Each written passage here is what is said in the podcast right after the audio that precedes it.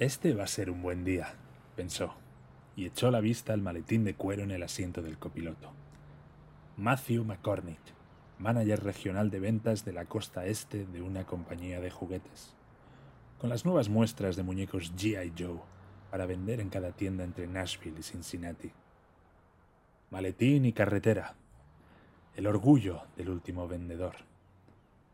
Cruzaba la Interestatal 65 con la radio a todo volumen cuando de pronto apareció un Ranger de carreteras en su Harley. Maldita sea, pensó Matthew mientras paraba en el arcén. Iba usted un poco rápido, dijo el poli, sacando ya el libreto para preparar la multa. Lo siento, señor agente. Este viejo Cadillac aún tiene mucha sangre en las venas. No se preocupe. ¿Qué es eso que suena en su radio? ¿No será panceros en el desierto? Matthew asintió con la cabeza.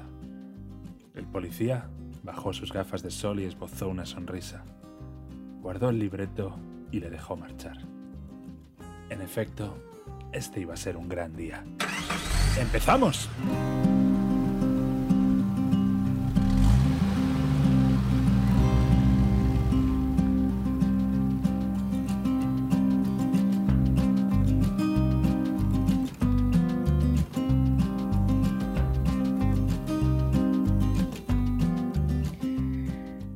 Pues queridos Matthew, ah, pues, pues ya sabéis, este es un truco que solo os contarán en Panceros en el Desierto, que es que siempre que os detenga la policía, si decís que estáis escuchando Panceros en el Desierto, no va a pasar absolutamente nada, está garantizado. Esto, como los anuncios de las farmacias, debería salir en pequeño. Bueno, no nos hacemos responsables, ¿no? Ahora. Eh, bueno, antes de comenzar las, los tres capitulazos de hoy, eh, las tres superhistorias, eh, estamos ya en tiempos casi casi navideños y nosotros los panceros, cuando nos sentamos en, en, verano a planificar la segunda temporada, os quiero compartir un pequeño sueño, deseo, regalo navideño que teníamos, ¿verdad? Que era llegar a los mil suscriptores en iVoox. ¿Y por qué en iVoox? Pues realmente porque es de los pocos sitios que controlamos un poco estadísticamente y nos gusta pues, saber que esto pues, va generando tracción. Nosotros somos vuestros bufones, vuestro entretenimiento de la semana. Y mm, ¿Por qué mil? Pues porque es un número redondo y muy bonito, ¿no? Tampoco tenemos mucha más historia. Así que mm, arrancamos pidiéndoos una, un favor, pues que os suscribáis si queréis, por supuesto, y que lo compartáis. Y ojalá podamos llegar antes de fin de año a esa cifra. Estamos cerca, ciento y pico, nos faltan. Sí, que llevamos 850, que... ¿no? Algo así. 812, creo. Ah, 812, Uf. sí. Venga, Darle, darle está ahí, ahí, ¿no? Este, esto, esto se está grabando a finales de noviembre, o sea que, que será un, un, milagro de Navidad, realmente, si llegamos. Así que sois vosotros responsables. ¿Vale? ¿Queréis los panceros decir un mensajito a nuestros queridos oyentes o no? Ayuda. We need you. Queremos más. La verdad que nos encanta solo hacerlo con vosotros, con los que estamos, pero vamos que. Oye, sería un gran Santa Claus, ¿no? Hace tiempo que no. Podríamos hablar también de Santa Claus algún día, nunca hemos hablado de él. Pero sería un gran regalo volver a creer. La leyenda. Porque la Navidad se acerca. Christmas is coming Santa Claus es un hombre panzón. to town. Sí. Todo es posible en la Navidad. Pues eso. Sí. No, es al final, oye, es una validación de que alguien está escuchando estas divagaciones que hacemos, ¿no? Cada uno en nuestras casas, ¿no? Y ver que hay mil Sí. personas al otro lado, pues, bueno, que a verlas hay más, ¿no? Pero, pero los suscritos te da como más ilusión, ¿no? Y- Oye, son 825, ¿eh? A día de hoy, 825. 825 grandes gracias a todos los que sabéis. Esos 825 personas, sois increíbles. Sí, que ya os Vale. habéis escuchado 18 horas de, de chapa nuestra, ¿no? Tiene mucho mérito. Mucho mérito. Muchas gracias. Eh, bueno, pues vamos a dejar los próximos 5 segundos para que os suscribáis o que lo compartáis por WhatsApp, ¿vale? Venga. Venga, ya estamos de vuelta. Abro yo el melón, venga. Y no os voy a contar de qué quiero hablar. Tampoco a los oyentes, que lo adivinen ellos. Os voy a hacer una pregunta a todos. Mo, contéstamela tú. ¿Quién era la persona guay, la persona chévere de tu clase cuando tenías 12 años? ¿12 años o, o- o 16 de adolescencia? O sea, do- 12. 12. Coño, te ha dicho 12. Ah, pues entonces 12. No, es que son distintos. Yo creo que los 12. Es que 12 estábamos junto, justo antes del paso siguiente de, de, de- de- de- del adolescente, ¿no? Pero hasta los 12 yo creo que todavía se aguantaba y era eh, Mario Jiménez, que era el que mejor jugaba al fútbol. Vale. ¿Y para ti, eh, Pep? Sí, eh, antes de la pubertad es el que mejor juega al fútbol. Mario Jiménez, ahí si estás por ahí a algún lado, sigo recordando tus grandes skills. Técnica de rotora, pases profundos y regate en corto. Pues oh, sí, lo, lo bonito de esta pregunta, que era hasta hace poco una pregunta atemporal, todo el mundo hubiera contestado cosas similares. Como decía Sergio Ramos, a algunos les gustaba el baloncesto y a otros el básquetbol. Eh, hoy en día la respuesta sería diferente. Hoy en día la respuesta sería EA Sports. It's in the game. contra, es verdad. ¿Por qué? Porque hoy la persona guay de la clase, la persona chévere, la persona que tiene más amigos y es envidiada, es el gamer. El que era un friki antes y que, claro, que tú, si tú antes eras un gamer de PC o de lo que fuera, pues lo escondías un poco, ¿no? Sobre todo en la, en la adolescencia, pues no decías, pues he estado jugando al, al Command and Conquer. No te lo callabas. Te lo Te callabas, te lo callabas como callabas. una rata. Bueno, lo, habla- hablabas con cuatro o cinco que sí sabían de Command and Conquer, lo hablabas como en la esquina. ¿no? Oye, Claro, ¿habéis probado sí. a sacar a Tania? Pero, pero Sí, a una no tía no le podías decir juego a videojuegos. Entonces ya eras, vamos, eh, un apestado, ¿no? Eh, Exactamente. Imagínate, había otro subnivel que eran las cartas Magics, que eso ya creo que pues, Ese para la gente. tema también, ¿eh? El Magic estaba Card. Esos, tema. Bueno, esos creo que nunca cuan- van a ser el guay del colegio, por desgracia. Bueno, pero eh, eh, sí, fíjate que este, este, este episodio, o este, este capítulo, mejor dicho, se lo quiero dedicar a toda la gente gamer, eh, adolescente, que en el pasado eran los pringados y ahora serían guays, ¿vale? Este va por ellos. Porque vamos a hablar de los eSports. EA Sports. It's in the game. Deportes electrónicos. Pero no es de los eSports, es eSports, ¿no? No los eSports. eSports, Es exacto. no vamos a hacer más publicidad porque de momento no nos la pagan, así que ya está bien, ¿vale? Además el FIFA es una mierda. Bien, eh, vamos con esto.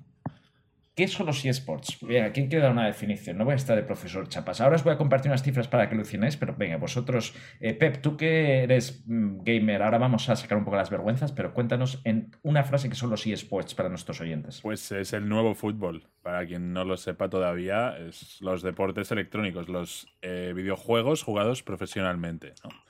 Y yo creo que tiene el potencial eso de, de ser el nuevo fútbol. Eh, yo, yo mismo ya me emociono más viendo jugar, eh, por ejemplo, hace poco el Mundial de League of Legends, que es un videojuego, que viendo jugar al Madrid, que es un coñazo. Es exactamente, es gente joven normalmente, adolescentes hasta 30 años, que se dedican de forma profesional, es decir, entrenan, tienen entrenadores, tienen equipos en ciertos videojuegos.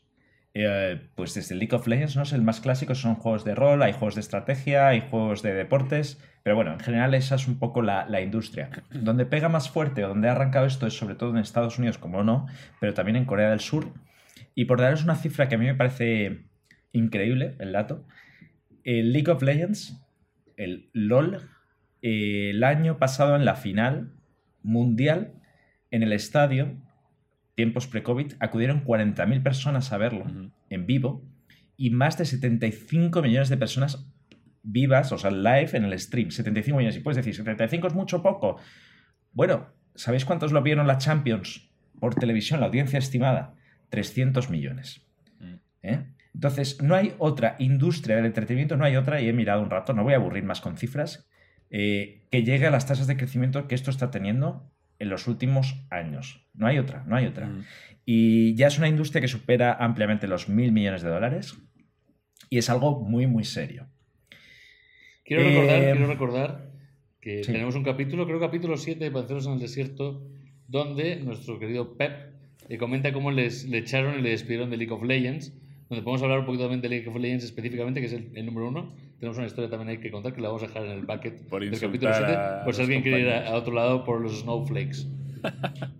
Cierto.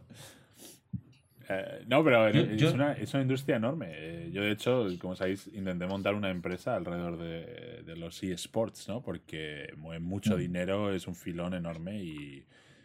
Wow, o sea, no, no, no. Está muy lejos de, de tocar techo. Está empezando ahora. Sí, y ya es y- increíble. Yo tenía otra cifra que siempre me he quedado guardado. Voy a contar dos cosas que- rápidamente porque una me pasó ayer. Una cifra que siempre me decían es que es más grande ya que, el- que la industria del cine. O sea, que se gana más dinero en eSports que toda la industria del cine, ¿no? Que siempre fue la industria del entretenimiento de los 90 por antonomasia es vamos al cine, vamos a ver cómo se está modificando eso a, vamos a, voy a ver un capítulo solo de eSports o una competición.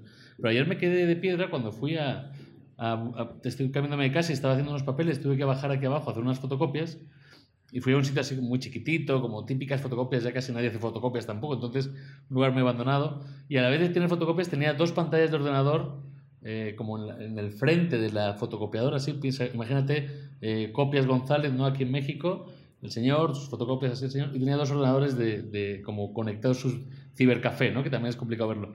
Pero es que los dos chicos que estaban ahí tenían 17 años y otro tendría, no sé, 14.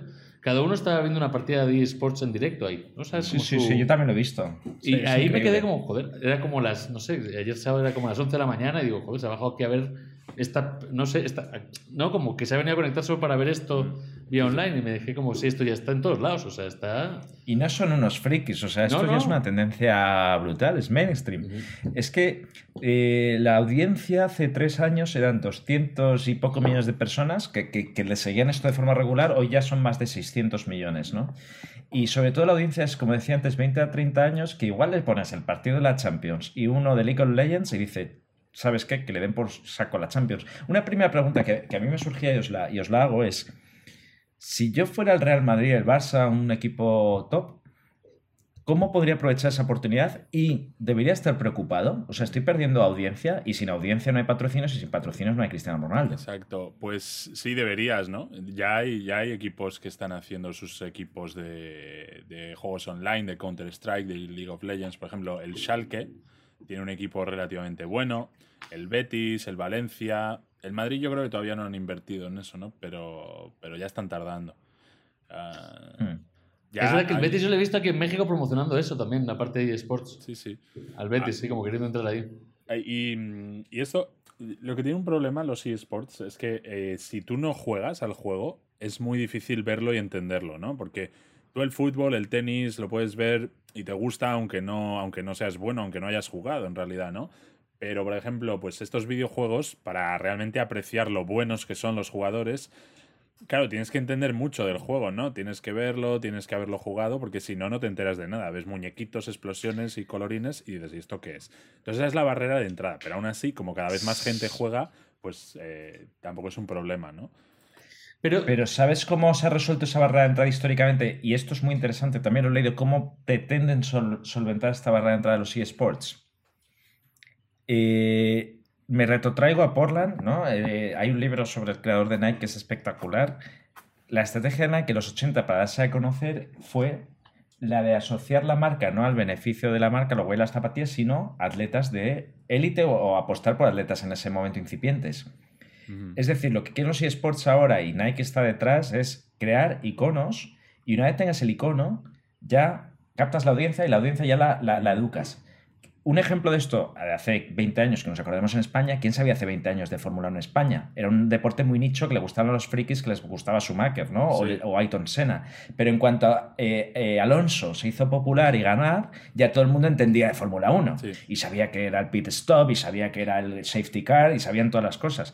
Pues lo mismo va a pasar con esto, dicen, ¿no? ¿Y ya, están, ya se están creando los iconos? Sí, sí, ya, tenemos iconos grandes conocidos o no? Yo, yo os puedo contar de esto un poco. Eh, Venga, tira, tira con tu experiencia. Ahora hay dos equipos en Europa que son eh, como si fuera un poco, no diría Madrid-Barça, ¿no? Pero son los dos equipos top de Europa. Que sea, uno se llama Fanatic y otro se llama G2. Fanatic está, eh, lo crearon en Londres.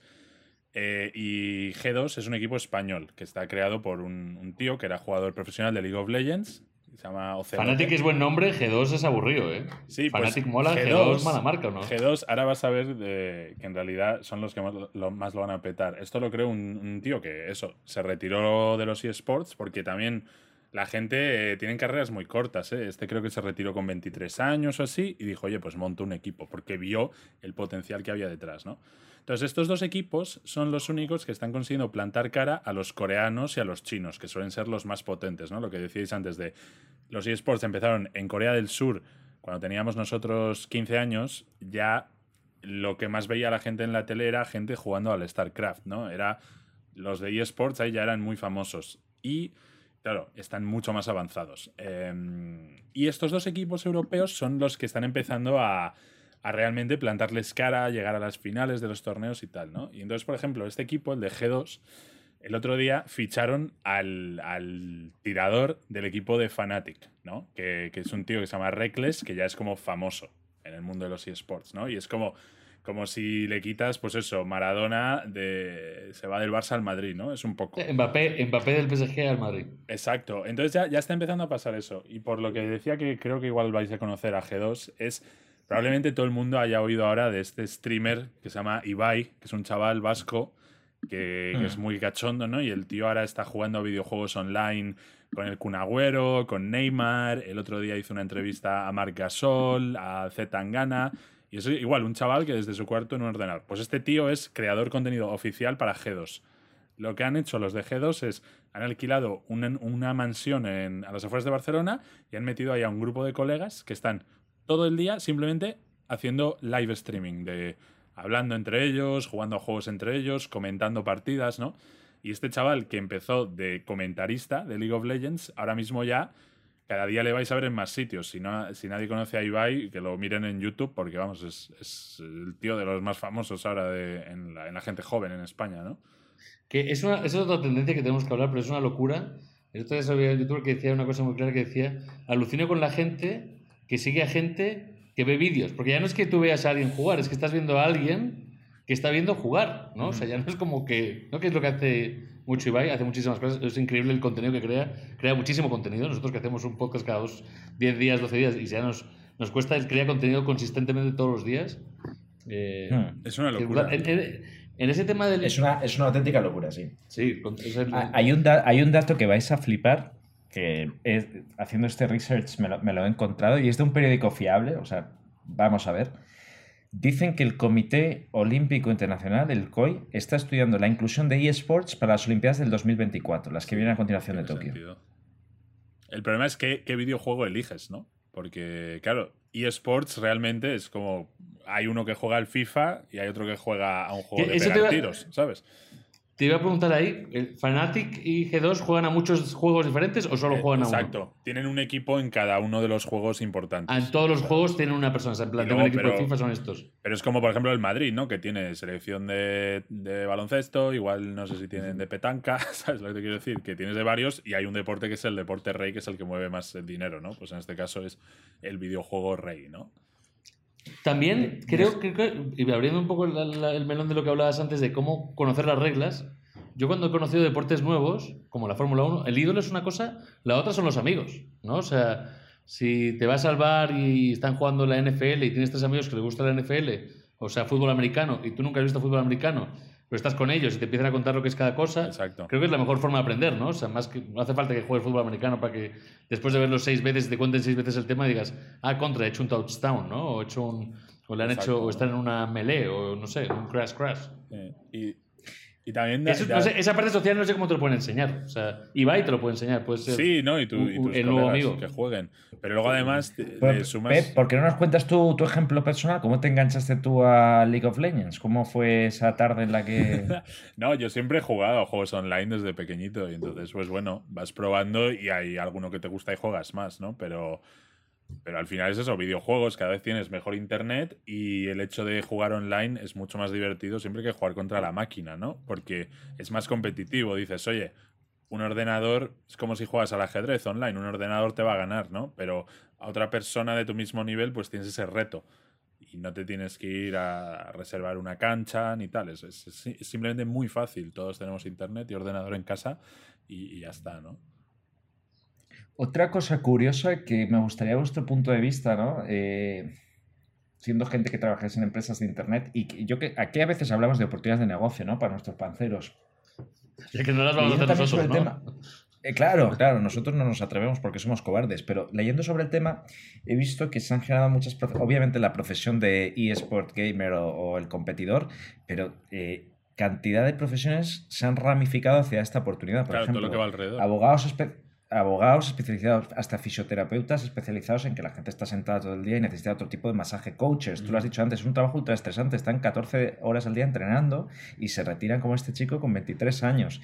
Eh, asesores financieros eh, para mover sus eh, patrimonios a Andorra, para, porque claro, es un negocio de Internet. En fin, Sí, sí. mm, cantidad de profesiones que se han ramificado hacia ahí. ¿Cuál se os ocurre? ¿Dónde veis aquí vosotros una oportunidad?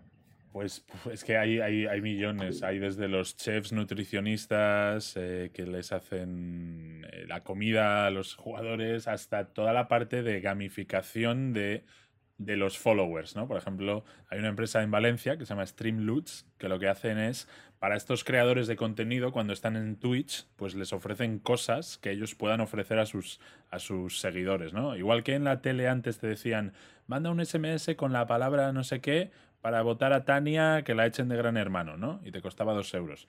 Pues esto hará, la gente que está viendo eh, a estos jugadores online, pues igual, eh, manda no sé qué y puedes ganar esto, o manda tal y el streamer va a leer tu mensaje, ¿no? Todo lo que es monetizar esa audiencia, ¿no? Que son súper fieles.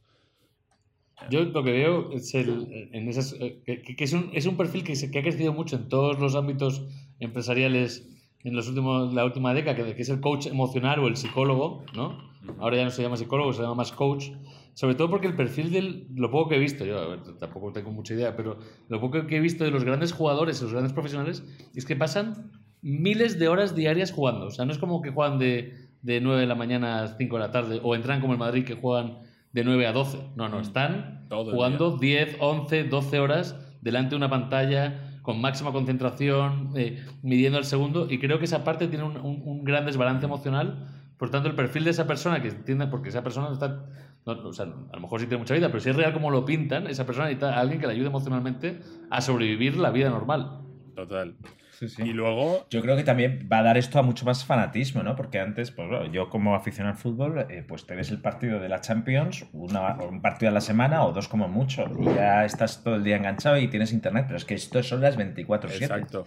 Y, y, lo que dices de las profesiones, realmente cualquier profesión como la nuestra te puedes adaptar e irte a esta industria. Ahora mismo es la industria que está creciendo. Eh, de hecho, yo trabajaba con, en mi anterior empresa con el que era el, CFO, el, que lleva todas las finanzas, ¿no? el Chief Financial Officer. ahora se acaba de cambiar y es el CFO de Fanatic. Fanatic acaban de levantar una ronda de 10 millones y lo que han hecho, para que veáis lo, lo involucrada que está la gente, que esto, hicieron, decidieron eh, ofrecer que la gente puedan ser todos inversores de la compañía. En plan, oye, tú puedes comprar una participación pequeñita con tu dinero, aunque seas eso, un chaval de 17 años ahí en tu casa, y ya eres inversor de Fanatic, ¿no? Como meterte un poquito ya en bolsa a través de esta empresa. Pues en 20 minutos habían levantado ya más de un millón de, euros. 20 minutos, algo así. O sea, es una locura. No, es, locura. Es, casi, casi, sí. Quieres un poquito del Real Madrid, o sea, para esa gente tiene que ser más... emocional. El, vendedor de cuchillos también se puede adaptar a este Vendedor de cuchillos, vendedor de pauta, o sea. Eh, Hoy que teníamos a nuestro vendedor en, pero llevando los J. Joe's en el coche, ese vendedor. Una muy obvia. ¿Sí? Una muy, muy obvia, muy física, muy tangible, muy retail. Las sillas gamers. Joder. Bueno, ya ves. ¿Cómo eh, salen esas? ¿Quién tenía una, ha tenido alguna vez una silla gamer en su infancia? Nadie. Ahora a patadas. A patadas. Y mira que son feas, ¿eh? ¿Tú, ¿Tú, tienes silla gamer, Pepe, o no? No, no, no. Yo tengo la típica del Ikea de 30 pavos, tío. Ah, silla gamer. Bueno, ojo que las sillas gamers ahora valen 50, ¿eh? O sea, hay de todo ya. Eh, bien, como ya hemos repasado un poco pasado, presente y futuro, pues yo creo que os voy a pedir una reflexión final si la queréis dar y, con esto ya poder ir concluyendo el tema, si os parece. Pues yo diría que ya no es eh, cosa de frikis, cosa de unos pocos, que al final, oye, es una, es una manera más de, competir entre nosotros. Un nuevo juego, pues como lo han sido eso, cualquier deporte más eh, mayoritario. Es verdad que no tiene ese componente físico de, oye, es sano, ¿no? Y entiendo que a la gente le preocupe que su hijo esté 10 horas jugando a, estas cosas, ¿no? Al día, que eso no, eso no está bien. Pero, pero bueno, que, esto va a ir para más y que cualquiera que esté ahora empezando su carrera laboral, que se metan en un equipo de eSports a, a vender cuchillos, a poner banners o lo que haga falta, porque va a ir para arriba seguro. Yo lo que quiero cerrar es una cosa que quiero, es más una hipótesis emocional. Eh, quiero imaginarme, encontrarme el momento, en ese momento, eh, donde el padre, ¿no? que creo que va a llegar dentro de 10, 15 años, los que están ahora ya ahí, el padre le va a enseñar a su hijo por qué son fans de Fanatic. ¿no? Igual que nosotros nos enseñaron a ser del Madrid o del Barça o, de cualquier, o del Manchester United, ¿no? Y le, le dieron la camiseta en plan, ese momento en donde ya se ha transformado tanto que el padre de 30 años, 35 o 40, agarra a su bebé y dice, no, tú eres Team Fanatics. Sí, y, y lo contrario que nosotros, ¿no? Juega más el ordenador. No dejes, no descanses. ¿eh? Esa muñeca, esa muñeca, ponte hielo, venga. Pues sí, que Fanatics tampoco señores nos ha pagado panceros. hoy, ¿eh? Tampoco nos ha pagado hoy, pero bueno. No nos ha pagado, pero, pero si nos quieren pagar, pues oye, que nos pongan un mensaje en iVoox, se suscriban y, y- y lo que quieran. Eh, yo creo, y igual vais a decir, este chico se ha tomado un par de whiskies, pero que estamos en una revolución del tipo del salto de la radio a la tele, cuando antes decían, no, ¿quién va a ver imágenes Sí. con sonidos? Nadie va a verlo. Eso es una chorrada. La gente escucha la radio en familia. Pues estamos en lo mismo. Y el que no lo quiera ver, que no lo vea, pero es probable que las próximas Olimpiadas cuelguen la medalla de oro a un coreano eh, con el ordenador en la mano. Y nosotros, clic y adelante. Vamos con el siguiente capítulo.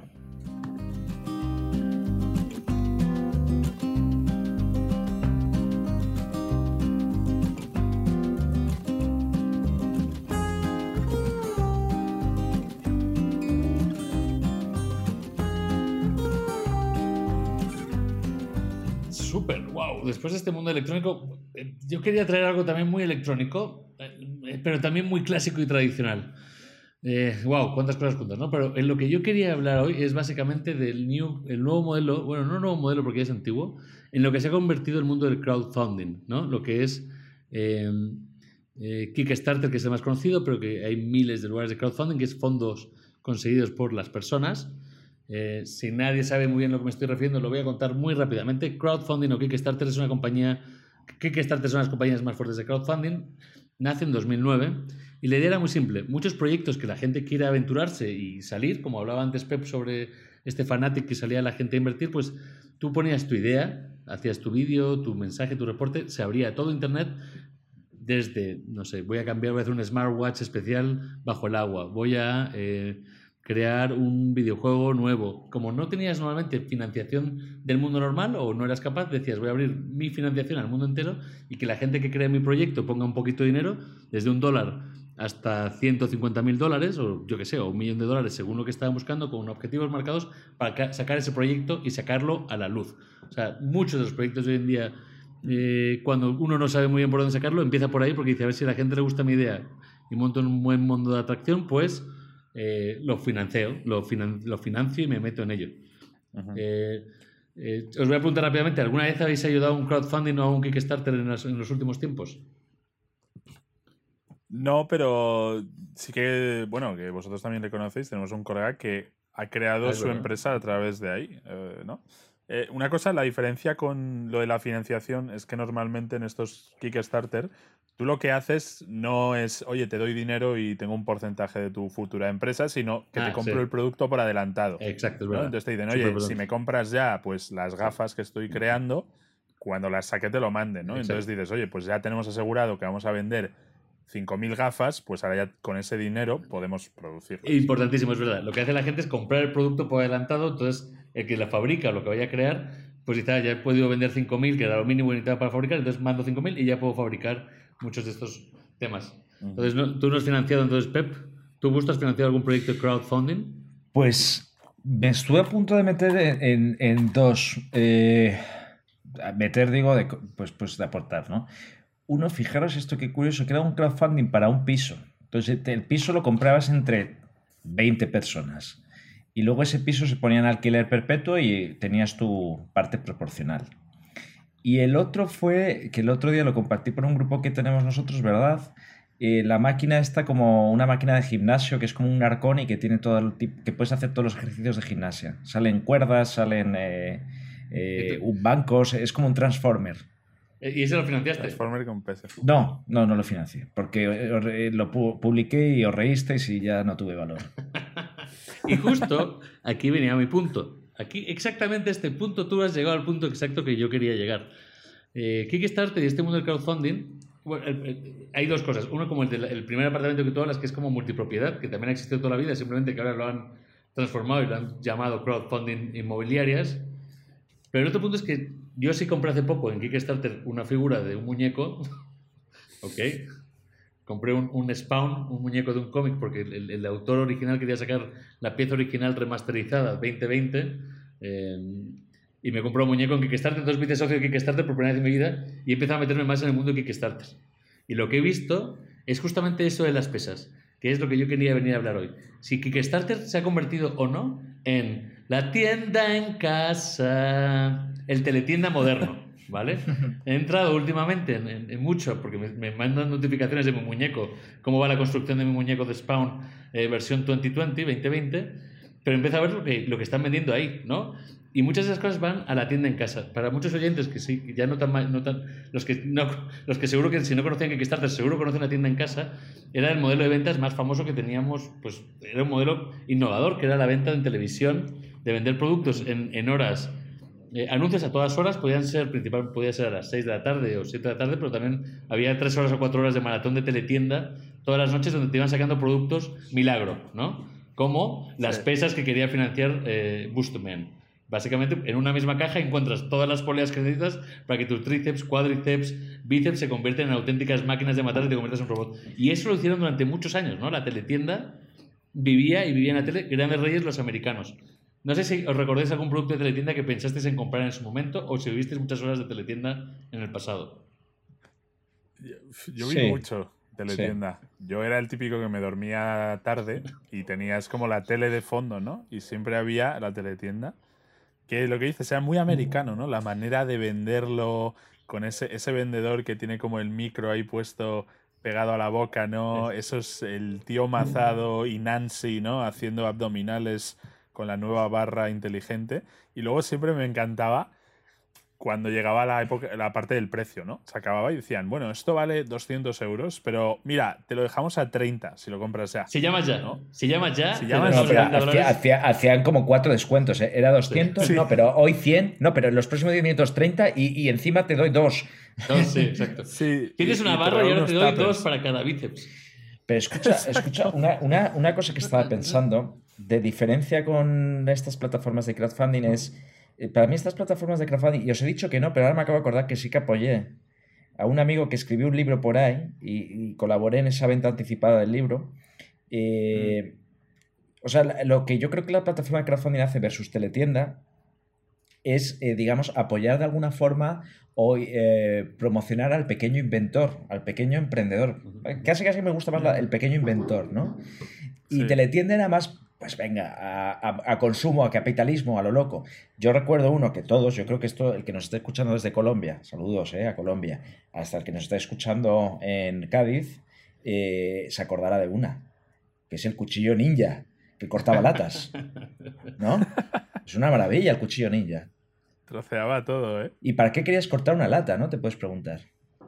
Exacto, ese es el punto, pero es que muchos de los mini inventos actuales eran esos, porque ellos tenían cuchillo ninja tenían el pelapatatas, que era como una máquina que te oh, pelaba la patata en dos segundos. Como, ¿por qué pelas patatas como un tonto? Mira todas las patatas que soy capaz yo de pelar en menos de dos minutos, ¿no? Y te cogía el pelapatatas Master Pro, ¿no? Luego te cogían. Había mucho, mucho de cocina. Cocina y fitness, ¿no? Muchísimo. Yo me acuerdo del de fitness, había 8000 cosas para hacer apps y tal, pero luego ya llegó uno que era ya, debió ser top seller, que era para ya ceporro, estás viendo ahí la tele, y era te pegabas como una pegatina en los abdominales y, te daba como calambres. Ah, sí, y te mazabas. Muchos años en la teletienda, ¿eh? Y era en plan de, oye, te mazas eh, tirado en el sofá, ¿sabes?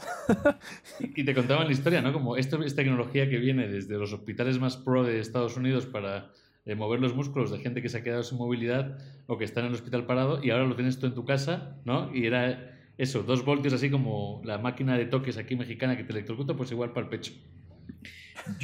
Yo, os puedo contar uno. Cuando viví en Estados Unidos, que, claro, es que, es que el nivel de teletienda en Estados Unidos es, la Champions, ¿no? Es, el, Champions, es el eSport de Corea del Sur. Sí, exacto, son los coreanos del, del, del, del eSport allí, de teletienda. Yo recuerdo uno, que vais a decir, está loco, es mentira, que era la manta trapapedos para que tu pareja no se enterara de que te, hubieras, te estás gaseando ni por vía olfativa ni por vía acústica. Estaba hecha de un carbono 14 que lo que hacía era atrapar toda la ventosidad. Wow. top, ¿eh? Y la batamanta fue muy famoso. La batamanta fue espectacular. ¿Puedes definir lo que es la batamanta, Pep, para aquí, para nuestros oyentes que no lo recuerdan? Pues es una es como una manta, la típica manta para estar en el sofá echando la siesta, pero con mangas, ¿no? Entonces ya directamente te pones la bata, la batamanta, y vas por la casa como si fueras un sacerdote de, de una secta oscura, ¿no? Entonces veías ahí a la, a la familia americana feliz con el perro viendo la tele y cada uno con su. Los niños con su batita manta y tal. Y parecía una secta, tío. Yo eh, tengo, la, tengo otro recuerdo muy grande de uno que se, que se vendía para camioneros en Estados Unidos, de los grandes camiones de truck americanos, estos de. ¿no? Viajando de Cincinnati a Minneapolis, que era un- una cosa que se llamaba fresh balls, pelotas frescas, ¿no? Que básicamente era para que la- los camioneros o, o cual- o camioneras se lo echasen en las piernas para que no le generase escozor las 20 horas de camino, eh, tuviese esa zona muy alegre y muy fresca y que tuviese mucha comodidad. También de venta en teletienda. Me gusta. ¿eh? Sí, Fresh Balls, otro clásico. Es que son, eh, hay una locura ahí. Eh, pero como quería conectaros esa teletienda con productos que se venden hoy en día y que he encontrado que están con mucho funding actualmente en Kickstarter, y os quería preguntar si son productos que vosotros consideráis, uno, que si compraríais, y dos, si consideráis que están al, al nivel de poder ser vendidos en la teletienda de los años 90 que veíamos a las 2 de la mañana en casa. Perfecto. ¿Vale? El primero os lo voy a contar muy rápido, se llama Man Kitchen, Man como más como en alemán, Man Kitchen, Pepper Cannon, cañón de pimienta de Man Kitchen. Eh, lo que ellos venden y llevan ahora mismo 20 millones de pesos, que es un millón de dólares eh, recibidos en menos, de Wow. dos, en menos de dos semanas, es básicamente un, un bote de pimienta que lo que venden es que dicen que cuando tú coges un bote de pimienta y lo giras, necesitas darle 20 vueltas para que salga suficiente pimienta para el plato. Lo que ellos venden con su Man Pepper eh, eh, bote es que con solo dos vueltas tienes la suficiente pimienta para la comida que te vas a comer, para el plato, ¿no? Que no hace falta darle tantas vueltas. Pregunta uno, ¿os lo compraríais? ¿Os creéis que es una necesidad? Y dos, está al nivel de una teletienda de los años 90. Eh, yo- a mí es que con estas cosas de la teletienda siempre me pasa que en cuanto ves el anuncio te da ganas de comprártelo. Dices, me lo compro sí. ya. Ajá. Pero si esperas cinco minutos ya te das cuenta que es una chorrada y no te lo compras. Entonces, Yo no me lo eh, compraría. Ni, ni lo veo un producto bueno de teletienda. ¿Qué quieres que te diga? No, no me parece No, eh. tan, tan impactante. O sea, no, no me parece. O sea, me pierdo un poco el boom, el impacto ahí. No, pero son- es que yo de este he visto el vídeo. Es que si no ves la demo de una teletienda, no te lo quieres comprar. Pero cuando ves el vídeo del tío que agita el pimentero y le sale medio kilo de pimienta, dices, coño, me lo compro. Sí, Póngame es, dos. pepper es un cañón de pepper, tío. Cañón de pepper. O sea, es una vuelta y te sale el kilo de pimienta. Ya no hace falta dar más vueltas al pimentero. ¿Qué Fresh pimienta. tiene? Debe tener un I más D más I ahí importante, un engranaje. Es, es lo que ellos venden en su vídeo, como que tiene un Claro. engranaje triple que, te- que multiplica la- la- el crashing. También puede ser utilizado para otros productos como marihuana, probablemente, que también te ayuda ahí en un grinder rápido. ¿Puedo, puedo hacer ahí una cuña muy rápida? Es que me acabo Oh, de acordar, bueno y perdona, que, que me desvíes, que, que también he visto esto de crowdfunding para videojuegos, Ah, que un solo desarrollador o dos, como mucho, cuando normalmente un videojuego pues pueden ser 300 a 1000, pues bueno, dice, pues voy a hacer un juego y, y me quiero alejar del mainstream, de las tendencias creativas, de lo que te impone una gran compañía y quiero que me deis dinero y también voy a incorporaros en el proceso creativo con vuestras ideas. Ah, que queréis Sí. que los soldados tengan escudo, pues venga, lo hacemos, tal. Eso me parece alucinante. Y hay grandes películas que se han hecho con crowdfunding. Por ejemplo, en- Ah, sí. eh, la, de, la de Wes Anderson de los perros japoneses, Sí. eh, que se llama, ¿cómo se llama? Ah, me acabo de olvidar. La of isla Dogs, de la isla de los perros. Ah. Eh, entró con Kickstarter con crowdfunding. Eh, Luego otra que entró con crowdfunding de película famosa, Anomalisa, que la hizo el eh, Kaufman, que es un guionista muy bueno de películas muy bizarras. Sí, sí, Ahora tiene una sí, Charlie Netflix, que es rarísima. Sacó una que se el, llama el ladrón de orquídeas. El ladrón de orquídeas está guionizada por él. También fue por crowdfunding. Y en videojuegos, ha habido dos videojuegos que han sacado ahora en los últimos dos años de crowdfunding súper fuertes, o sea, que, que eran esperados durante 20 años. Uno es Shenmue 3.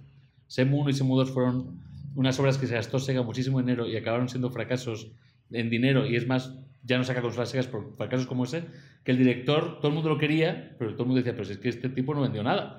Entonces Sega nunca se metió, entonces dijo, pues lo voy a hacer por Kickstarter. Y ahí lo tienes, Shenmue 3, Kickstarter, eh, el juego. Igual el de Castlevania sacó un juego propio, a realizar los grandes productos, hecho por él, que se llama Bloodstain, también exitazo de Kickstarter. Pero esos no son teletiendas, esos son donde todavía funciona el mundo del Kickstarter y el crowdfunding. Venga, sigue con tu lista. Vamos con el siguiente producto, se llama Bird Buddy. Básicamente Bird Buddy Bird es un... Buddy. Bird Buddy básicamente os lo intento describir así para que lo veáis bien. Es una casita de pájaros que tiene un comedero de pájaros e incluye una cámara dentro del eh, comedero de pájaros. tiene a día de hoy, en menos de cuatro días, 1.700.000 dólares de gente que, le que lo quiere.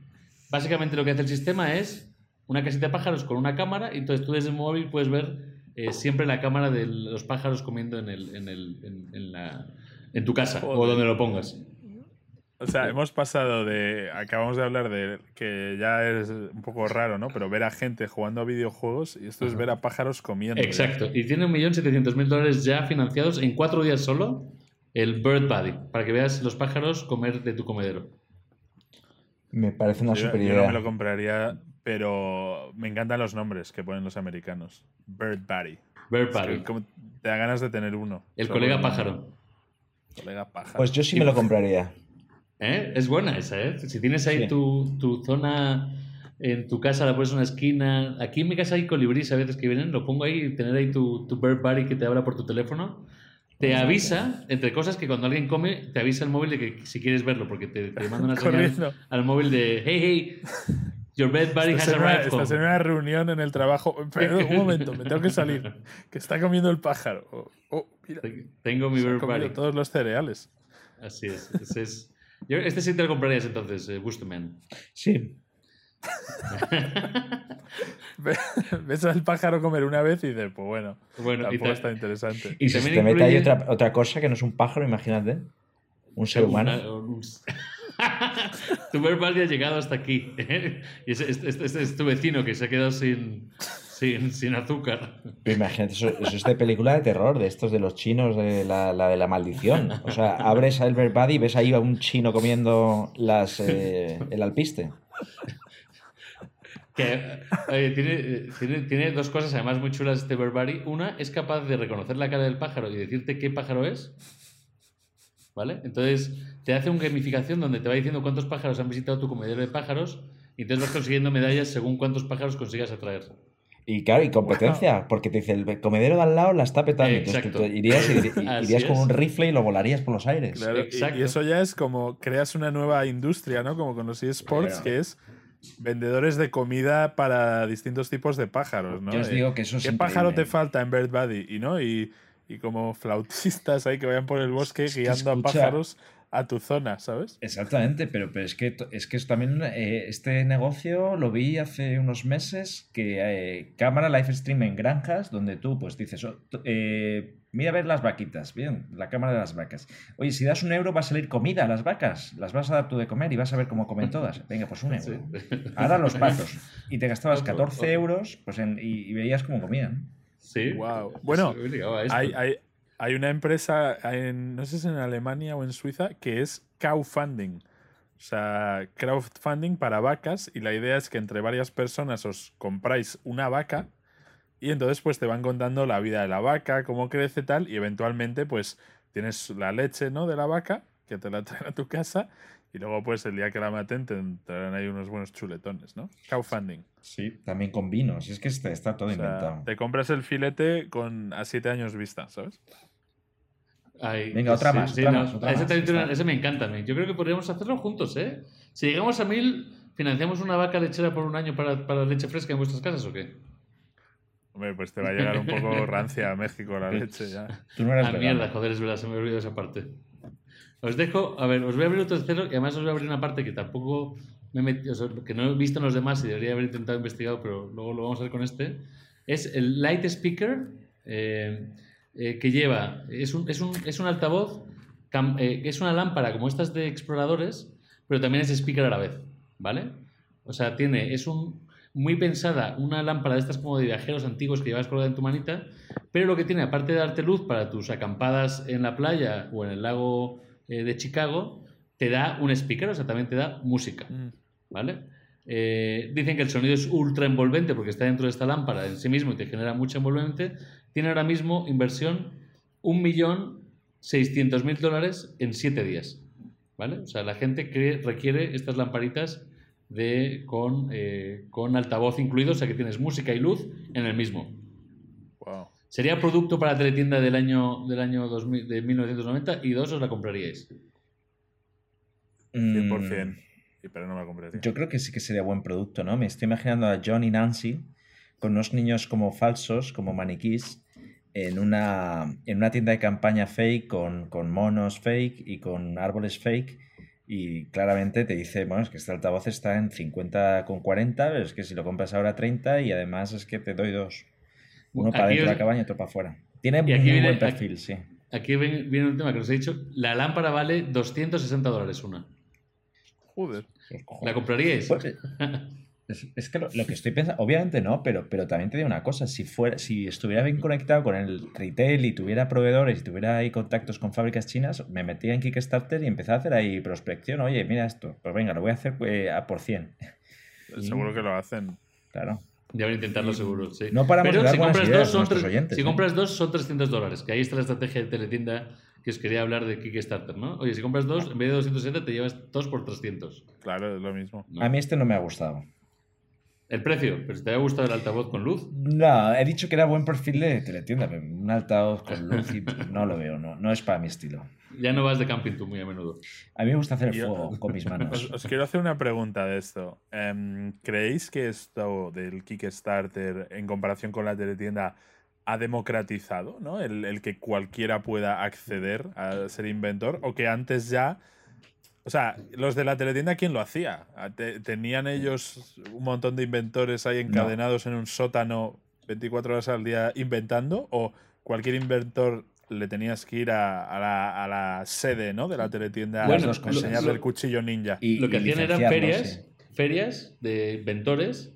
Y entonces tú, cada, un, Ah. cada inventor iba con su producto, en plan mi, el pelapatatas master y el cuchillo ninja.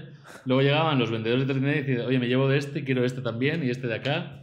Y básicamente Wow. era eso, pero ya las ferias de es inventores así. ya no existen. ¿No habéis visto lo del programa este de Shark Tank nunca? De los americanos Sí. que les van a, pitch- a vender una idea. Pues, pues en eso, una de las eh, tiburonas, eh, su, su fortaleza es que trabaja en, en Fox, o no, no sé en qué canal, y, y dice, ¿sabes qué? Que Este producto yo me quiero llevar la mitad y te lo voy a meter en nuestra teletienda. Y la gente es como, wow, me quiero ir contigo. O sea, el tirón que tiene esto aún en Estados Sí. Unidos es espectacular. Sí. Pero también creo que ha democratizado mucho, pero creo que es una gran pregunta, creo que sí. O sea, si tenéis una Sí. idea, todos los que estáis aquí, a nuestros oyentes, y creéis que alguien os puede escuchar, ponerla primero con un vídeo cool, muy importante, tenéis un vídeo muy guay, que llame mucho la atención, que te llame la atención, que en, en dos minutos quieras comprarlo sí o sí, creo que es el tip número uno. Eh, y ir por ello y ver, porque si no os lo compráis no, No, pasa nada, no tenéis que hacerlo. Pero yo te, yo te diría un tip 2, ¿eh? A ver, Un tip 2 que sería antes haz la patente. patente, si no sí, te lo claro, roban. patente, pa- patente clave, sí. Mm. Y tip 3, las ofertas. Si tú quieres vender el producto a 20 euros, lo anuncias a 200 y luego lo vas tachando precios hasta llegar a los 20. ¿no? Early Bird, Super Early Bird, dos Black por Friday, uno. Only, only today. Y luego regalando, si inviertes un poquito más, te doy un poco más. Bueno, con esos tres tips y a vuestras ideas, inventores, que sois todos los escuchadores de Pantalones del Sexto, seguro que hay muchos inventores.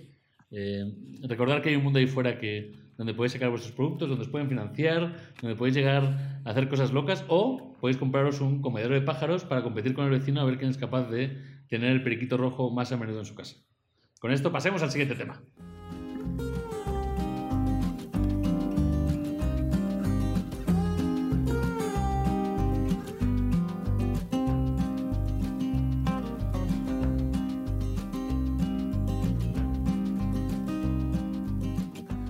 Pues hoy para, para acabar capítulo, eh, quiero hablar yo de eh, los trueques, ¿no? Eh, los trueques, la economía de, de segunda mano, ¿no? Al final, el cambiar cosas por otras o simplemente pues vender cosas que ya no necesitas, eh, comprar cosas que de otra persona, ¿no? Pues probablemente dentro de estos trueques acaben muchos de estos objetos, ¿no? De la teletienda, cuando te has comprado el Bird Buddy, ¿no?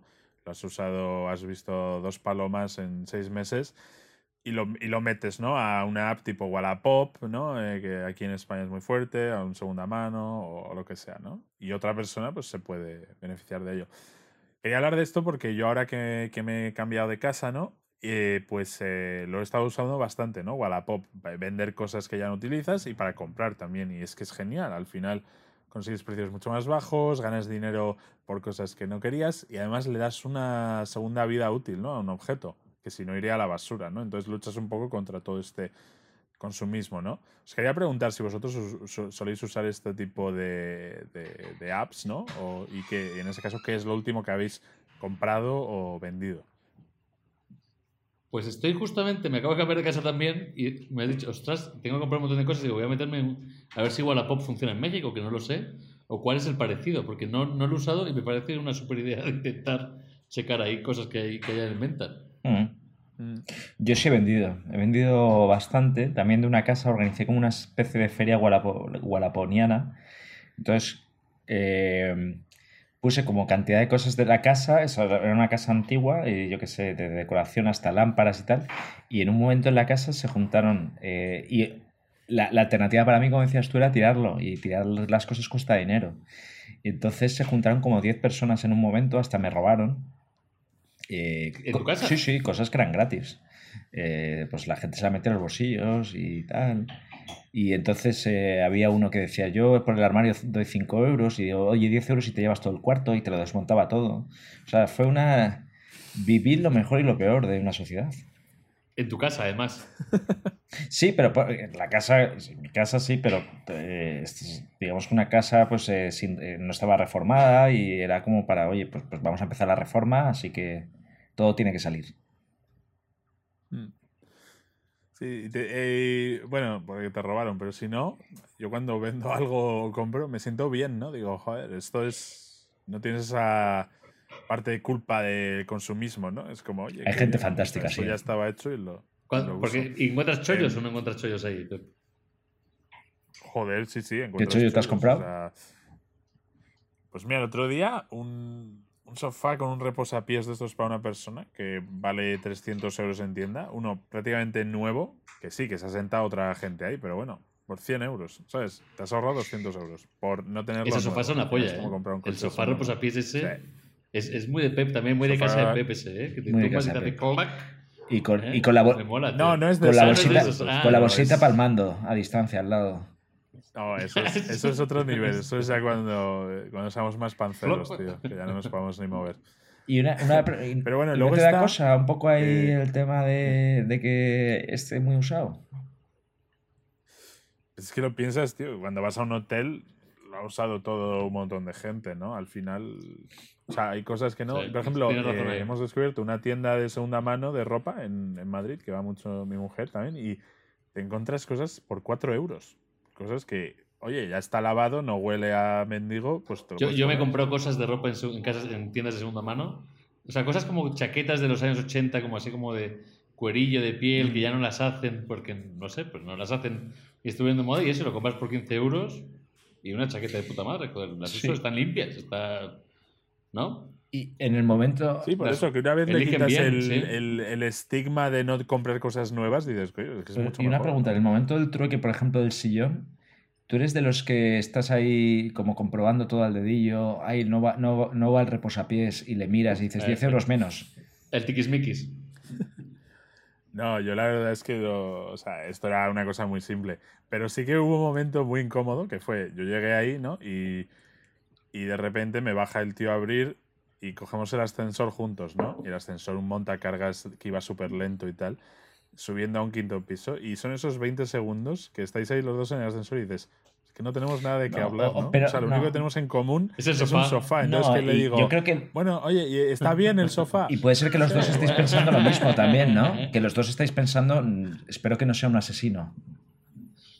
Sí, un poco también. Es un momento de eh, ¿qué, qué está pasando, ¿no? Como incómodo. Pero bueno, una vez quitado eso, pues se hace, se hace el trueque y punto.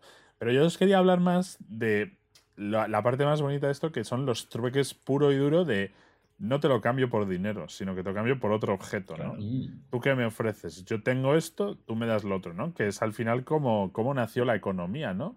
La economía al final es eso, gente intercambiando cosas por otras cosas. Y hasta que se inventó la moneda o, o la, o la sal o las especias o con lo que quisieras utilizar como unidad de valor, era, oye, yo te doy eh, leche de mi vaca, tú me das unas cebollas, venga, pues cuánto, pues así a ojo tanto, ¿no? Em, que es la parte así, ¿no? Bonita, que en el colegio lo hacíamos, que era los cromos. Pero ¿no? en Wallapop hay trueque. Cambiar cromos. No, en Wallapop no hay trueque. Digo que yo, a raíz de lo de Wallapop, quería hablar de Hubiera los hubiera molado mucho ¿no? que al del sí no hubiera dicho, te he traído cuatro cebollas.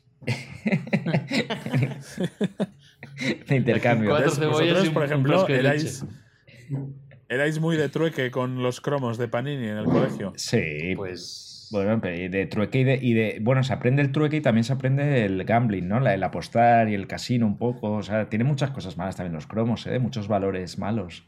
O el, Sí, manu- sí. el, el manute. ¿El manute se hacía en vuestros colegios? No, que es el ¿Qué Manute. el Manute? El manu pues debe ser el mío, por eso salía así. Pues cuando uno salía con su taco gordo de cromos diciendo, bueno, pues vamos a jugar, uno llegaba y le hacía plas y le daban la mano y todos los cromos al suelo y se llamaba manute y el niño se quedaba llorando y todo el mundo le cogía los cromos. Sí, y todos, sí, Claro. sí, sí, y todos como ratas a coger. Y sí, con sí, grito también, de- Eso se y- hacía. O sea, los y cromos es una había Sí. niños, había niños que tenían demasiado, joder. Es que había gente que, la- Sí. que como que sus papás cubrían la felicidad del niño con cromos. Entonces traía una Total. llena de cromos, ¿no? O sea, tenía 250 para cambiar. Y yo, mis padres siempre fueron como muy chiquitos. Entonces el trueque sí que era muy importante para mí porque con muy poco tenía que conseguir mucho, ¿sabes? Como tenía Claro. que hacer valer mis, mis pocos 10 cromos mucho y conseguir convencer al de 250 que para uno me tenía que dar 10, ¿sabes? Claro, o sea, empezando con el cromo de Iván Campo, tenías que conseguir el de Raúl, ¿no? Exacto, y eso, eso es una estrategia. Creo que la escasez es buena para los niños, aquí los recuerdo y le mando un abrazo a mis padres. Eh, gracias por darme pocos cromos, porque creo que de ahí ha venido mi mundo de venta de cuchillos. Joder, qué bueno, qué bonito. Qué bonito eso. Sí. No, había gente, hab- yo, siempre había uno en el colegio, lo que decía Mou, que era el, el que tenía muchos cromos, pero luego había otro que era ya como una especie de corredor de bolsa, era como ese, ese comerciante judío de Brooklyn que va con la libreta contable, que conoce todo, ¿no? Y, ¿Eh? y venía con su libreta con todos los números que tenía, lo que le faltaba, y el tío, oye, pues tengo un zamorano, eh, venga, pues mira, zamorano. Zamorano dorado. Miraba, miraba en su fichero, te puedo ofrecer eh, cinco abelardos y, y dos amaviscas, ¿no? Y, y iba, y era ya el que él conocía todo el trading, ¿no? Que era el único que luego conseguía completar el, el puto Sí. álbum de Y Panini, luego ¿no? estaban los de Cartas vamos, Magic también. Los de Cartas Magic también tenían mucho truque, ahí que hemos hablado al principio del programa. Y Vaya. tenían, yo me acuerdo que tenían un cuaderno especial, no sé, joder, que da- no sé qué papelería lo vendían, pero tenían dentro unos plásticos que cada uno llevaba una tarjeta distinta, ¿sabes? Como un.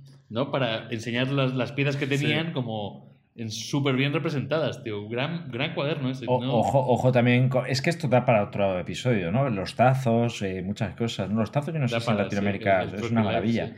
Eh, nos estamos alejando un poco del propósito, pero es, es increíble. O sea, lo que me viene juntando un poco todos los temas que hemos hablado es que si nosotros hubiéramos nacido 10 años o 15 años después de nuestra fecha, seríamos eh, auténticas máquinas del eSports y a lo mejor seríamos multimillonarios ahora mismo. Pero no sabríamos hacer cambios de trueque. Es verdad. No hay truque electrónico ahora. Seguramente hay Ah. también. Esto ya es, cuestión de conectar Pierde la magia, ¿no? pierde Entonces, la magia. Eh, lo que decías, ¿no? De cómo, cómo llegar a conseguir la carta de Raúl, ¿no? Empezando con la carta de, de Iván Campo. Pues os Un quería sa- un contar saludo para Iván Campo, que es es de las oyente. historias más famosas. un abrazo, Iván. Eh, y es una de las historias más famosas de los trueques, que además es de ese momento cuando empezó Internet, ¿no? La época que, que empezó Internet, que ya la gente empezaba a leer cosas de otros países, ¿no? 2005 pues hubo un, eh, un canadiense, Kyle McDonald, que consiguió, empezando con un clip rojo, un clip de papeles, acabar con una casa. Haciendo trueques. Lo iba cambiando por cosas cada vez de más valor, porque la otra persona veía valor en lo que él tenía, hasta llegar a una. Espera, espera, espera. Es una historia que se hizo muy ¿Y él, famosa. él- él- él- él hacía muchos trueques antes o dijo, voy a conseguirlo por mis pelotas esto? No, lo empezó por, por hacer una chorrada de, oye, a ver qué pasa, un poco, a ver hasta dónde puedo llegar, ¿no? Esto hay una. Hay una, hay una historia en la cultura popular eh, japan- eh, japonesa que es el, el millonario de la, de, de- de la paja, ¿no? Que es eso, cuenta la historia de un campesino que también haciendo trueques a través de una, de con una ramita de paja llega a ser rico, ¿no? Eh, pero bueno, no sé si en este caso Kyle McDonald se inspiró por este mito del budismo japonés o lo hizo simplemente porque se aburría, pero lo típico, se hizo una web y ahí iba contando ¿no? los trueques. Entonces, ¿cuántos trueques creéis que le llevó para llegar de del clip a la casa? Yo, te- yo no lo sé, pero vo- voy a decir una cifra, pero antes estoy pensando, ¿vale? Una reflexión que a lo mejor algunos oyentes comparten, es que no me imagino algo lineal en el que fuera creciendo poco a poco. Me imagino que en algún momento hubo un punto de inflexión donde estafó a alguien y consiguió un sello, por ejemplo, valorado en 30 mil dólares o algo así. Imagino que debió haber un punto de inflexión. Fíjate. ¿O que tuvo suerte o qué? Como un punto de suerte. Suerte barra estafa. Yo soy muy desconfiado del ser humano y en O sea, algún no como momento que, tuvo le cambió a uno el clip por un sello y luego el sello valía 100 millones de dólares. Sí, o era O sea, un ejemplar. No suerte, exacto, pero un como, ejemplar. Ah, mierda, esto era un sello increíble. Sí, era un Picasso de repente. Pues yo, yo te voy a decir sello, era un Picasso. un número random, pues- 600. Eh, Vale. Mil. Vale, pues muchísimo menos, eh, 14. No, 14. 15, 15 cambios. 15 cambios, pero en efecto hubo un punto de inflexión, Eh. ¿vale? Entonces os voy a ir contando un poquito la historia y así veis también los trueques, ¿no? Cómo va, cómo va mejorando, ¿vale? Si queréis eh, alguno lo comentáis, ¿no? Entonces, esto empieza un día y entonces le cambia el clip por un bolígrafo con forma de pez Ok. a otra persona, ¿no? Ahí, pero el, de- forma de el pez. del bolígrafo tiene necesidad de un clip en ese momento. ¿o qué? ¿Por qué? Sale perdiendo, joder. Pero tampoco, tampoco tiene necesidad de un Sí, bolígrafo con sí, forma también, de pez, también, ¿no? Que probablemente compró en la teletienda, ¿no? Le venía de regalo con el ah. cuchillo ninja. Em, el bolígrafo lo cambia por un espérate, pomo un de momento, puerta para, para un- esculpido para- a para un mano. momento. O sea, el del bolígrafo es gilipollas. O sea, ya el primero es tonto. O sea, yo insisto un poco en el mensaje de Mou. ¿Para qué lo cambias? Por un clip. Porque era amigo. sí. Yo me imagino Bueno. que sería muy colega. Ya, ya. Vale, vale. bueno, te vale. voy a Es, ayudar. es ese dicho, Te voy a ayudar. es ese dicho que dicen, la basura de un hombre es la riqueza de otro, ¿no? Amén. Eh, algo que a ti no te vale, a otro, a otro Vale, entonces, pomo, Entonces, bueno. pomo de puerta estabas. Pomo de puerta esculpido a mano. Joder. Entonces, ese pomo de puerta ya lo cambia por un hornillo de camping. El típico hornillo de cuando te vas a de camping, pues para calentar ahí las Ahí sí que están parejos, ¿eh? Ese hornillo de camping con, con pomos está bien vale. esculpido. Yo creo que lo está parejo. Después llegamos a hornillo, lo cambia por un generador eléctrico. Estos que le pones gasolina y, pa, pa, pa, pa, pa, y vas Bueno, teniendo. o sea, tal, ¿no? lleva Pues, cuatro oye, cambios, si no me fallan las matemáticas. Cuatro o cinco por ahí. Ya estamos de un clip a un generador eléctrico. Bastante Joder. bien, ¿no? Pero lo mismo, al otro tío le hacía más falta un hornillo de camping.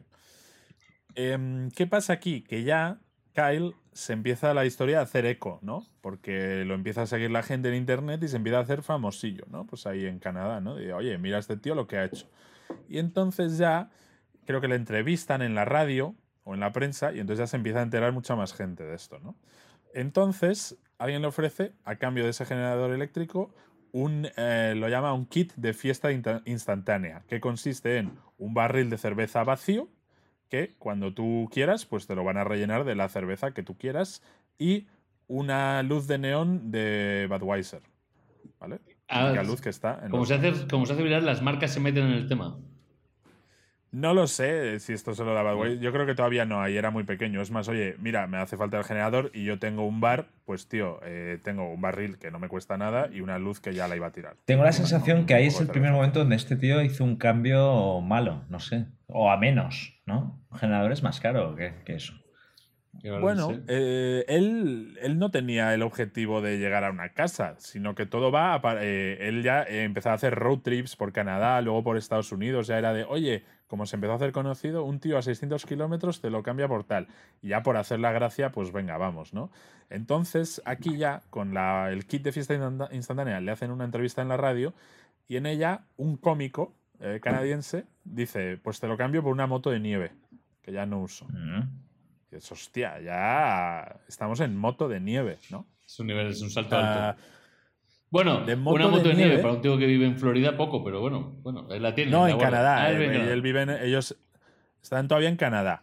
Y entonces una agencia de viajes le cambia la moto de nieve por un viaje a British Columbia, que es una, una zona ¿no? de, de Canadá, para dos personas. Pues eso, ya se empiezan a- la gente se quiere dar a conocer a través de él, ¿no? Porque se empieza todo a viralizar.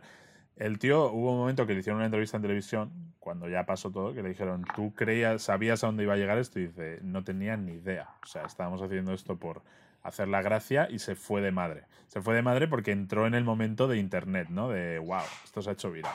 Entonces, este viaje lo cambia por un camión de mudanzas, como una furgonetita pequeña que ya para hacer mudanzas. Y aquí ya la cosa se empieza a poner un poco loca. Quedan eh, seis cambios. Pues llega y cambia el camión de mudanzas por un contrato para grabar un disco con una productora de música. Él. El que, el que tenga el contrato. Es decir, es un contrato que dices, "Oye, si quieres escribir un disco, o sea, grabar un disco, pues pasa a una productora, que eso es muy caro. ¿sabes? De que te lo produzcan, te lo remastericen, todo, ¿no? Eh, entonces ya tiene un contrato para grabar un disco. Entonces, hay un músico americano pianista que se lo cambia a cambio de un año de alquiler en su casa de Arizona. Entonces, ah, estamos hablando de un tío que ha empezado con un clip y unas semanas después ya tiene un año gratis de alquiler en Arizona. ¿Vale? Eh, hasta aquí, bueno, relativamente normal, pero ahora ya se vuelve un poco loco. El tío ya se ha hecho famoso, ha llegado a Hollywood, eh, todo el mundo quiere hablar con él, todo el mundo quiere ofrecerle cosas y ya el tío tiene cada vez ofertas más guays. Entonces le ofrecen eh, el año de alquiler por pasar una tarde con Alice Cooper, el cantante de, de Alice Cooper, vamos. que- ¿Y eso que se- eso que- No, el cantante se lo ofrece o el representante del cantante?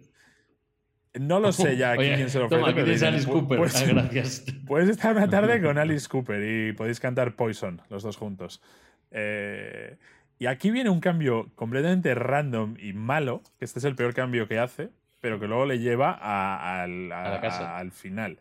Cambia la tarde de- con Alice Cooper por una... ¿Sabes estas bolas que tienen como nieve dentro, que las agitas y como que nieva?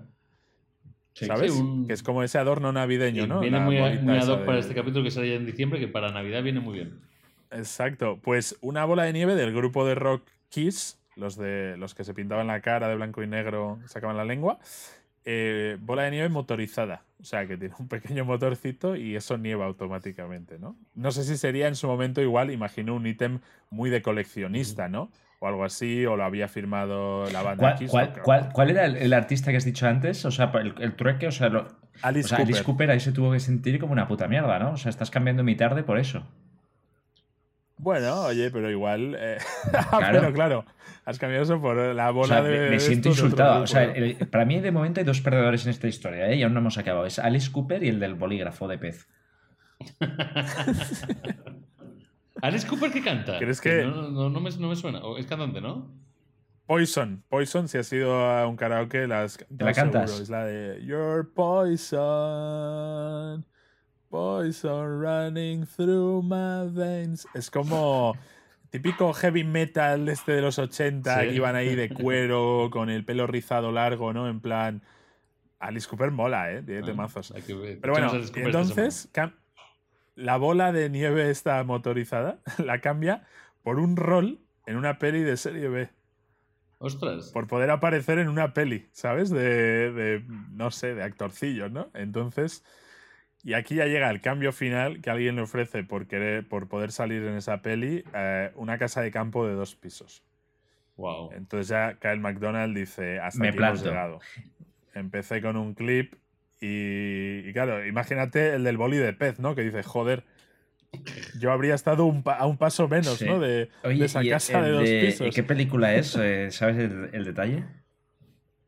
Eh, la película es que no la, no la vais a conocer. Una peli que se llamaba Donna on Hombre, Demand. buenísima. Obviamente, una peli que va dan- regalando los papeles, pues, Pero- eh, pues hasta El, ahí el de la casa, ese- también el que le dio la casa, ¿no? El del final, por salir ahí, de- debía decir, pues vaya tontería hecho, ¿no? Por una, por- quería hacer la gracia y mira. Sí, ya es gente con dinero que es voy a hacer la gracia, ¿no? Entonces, bueno, esto fue la historia de, Bueno. de Kyle McDonald. Luego hubo otra gente que lo intentó replicar con más o menos éxito, ¿no? Porque dijeron, coño, esto mola, ¿no? Pues yo también lo quiero, lo quiero No. hacer. Pero curioso, ¿no? Como... Muy, muy inteligente y gracias a internet. Yo creo que tienes que ser el primero. Me, me ha recordado un poco la historia, ¿os acordáis ese que vendía eh, los frames de su website para que le pusieran banners? Que era One Million Dollar Website o algo así, que era por- eh, cada uno es un dólar. Y tengo un millón. Sí, cada, cada, Cada píxel píxel, de la es. web era un dólar. Y entonces te podías comprar 100 y poner el logo de McDonald's lo que Y fuera. como se hizo Sí, viral sí, sí. Y, y vendió todos Y los vendió, píxeles, pero claro, el que fue a replicar, el 2 Million eh, Website, Sí. dijo, "Mm, no, ya no El cuela. 100 million No, no, website. pero luego- luego- eh, no compró nadie. Sí, sí, se crearon miles de webs luego que eran Pero, iguales. pero ya no Lo cuela, mismo, ¿no? El ser humano es tonto hasta cierto punto. Sí, wow. Pero, pero bueno, eh, con esto, con esto Me Pero parecido creo, que es importante historia. que, creo que hay que hacer una pregunta antes de cerrar este tema, creo, que es Sí. ¿qué cosa tenéis en casa ahora mismo que queréis dar y por qué lo cambiaríais por algo que necesitáis ahora? ¿No? O quedáis de vuestra Claro, es que casa que- y qué os quería- ofrecen los oyentes por ello. Exacto, es que quería cerrar con Ah, eso. coño, que todos nuestros oyentes miren, miren a su alrededor, ¿no? Y digan, coño, pues a ver qué tengo por aquí, ¿no? ¿Qué, qué objeto absurdo le puedo, le puedo sacar algo, ¿no? Yo, yo tengo el mío, se me acaba ¿Cuál de ocurrir. Pues cuando estuve en Australia me compré es un rascador para la espalda que está hecho con una mano de canguro. Uf, Entonces es un palo que tiene luego como arriba forrado de piel y la manita del canguro con las uñitas, que es una mano de canguro disecada y con eso te rascas. Y me parece muy eh, bolígrafo con forma de pez, tío. Sí, o sea, ¿tú lo cambiarás por una, por una tarde con, con este Alice Cooper o no? Eh, sí, y ahí ya empieza todo. yo ¿Qué, tengo. qué cambiaríais vosotros? Yo Tengo aquí. ten- Tengo dos cosas. A ver, no, mira, voy a tirar. Es que esta me gusta, pero me las- me- mi señora me se la quiere cargar ya porque no le gusta. Es una caja metálica. Es que en verdad es guay, tío. No sé, sí, la daría. Venga, si me ofrecen algo bueno, la daría para los oyentes. A ver, tengo una caja metálica con tres botellas de whisky de cristal antiguo, como muy viejas, así como de, de bar de, de bar de. Sí, sí. de Coño, pues te lo cambio bar, yo por la mano de canguro, tío. De mano de canguro. Espera, espera, no, no espera. me llega, es- ahí estoy perdiendo. Te la cambio yo. Tengo un pez, ¿Y tú, un Gusto? bolígrafo con forma de pez. No, no lo sé, o sea, voy a ir con lo. de No, lo cambio. Una taza de R2D2 que tengo ahí. Una taza Ah, de sí, R2D2. eso, eso sí que es absurdo, sí. Para el colacao. Bueno, igual se vuelve de coleccionista. Esa te la cambio por la mano de canguro, ¿eh? La taza de R2D2. No me interesa. Mm, ¿Y tú, Gusto? no lo sé, no lo sé. Ropa, imagino, Bueno, pero pues- es que no tengo nada así. Soy Nah, bastante zen, tiro, tiro lo que no utilizo. Así no llegarás lejos. Así me ha ido. Cambiando camisas. Pero no- si hice una feria de Wallapop y me robaron. ¿Qué quieres que haga? Te robaron cosas Me robaron gratis. cosas gratis, eso que es muy triste, sí. Pero bueno, eh, con esto eh, dejamos a los oyentes eso, pensando si alguno nos ofrece algo por esa mano de canguro, una camisa azul de busto o eh, la caja con tres botellas de, de whisky antiguo. Y si no, miren un poco a ver qué tienen, ¿no? Eh, la basura de, uno es la riqueza de otro. Así que, queridos oyentes, eh, como dijo al principio del capítulo Mou o Busto, eh, suscríbanse, denle al like, compartan, porque esto es como los trueques. Hasta que no nos hagamos virales, no habrá ese punto de inflexión. Y pronto nos podrán ver eh, con el amigo Ibai hablando de panceros en el desierto y de eSports. Así que un abrazo y hasta la próxima semana.